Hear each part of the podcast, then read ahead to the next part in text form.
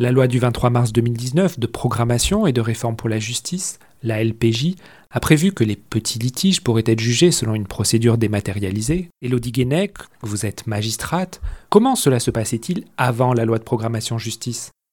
Avant cette loi, aucune procédure civile n'était entièrement dématérialisée, et il n'était pas possible de saisir un tribunal judiciaire de façon dématérialisée. Qu'est-ce que la loi de programmation justice a changé?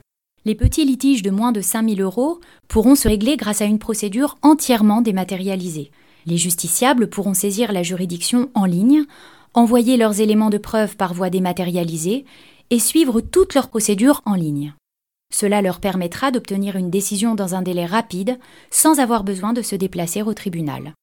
Comment cela se passera-t-il demain?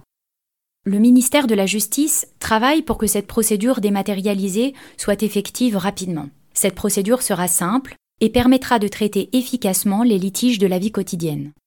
Cette interview s'inscrit dans la série Pour vous la justice progresse. Pour en savoir plus, justice.gouv.fr.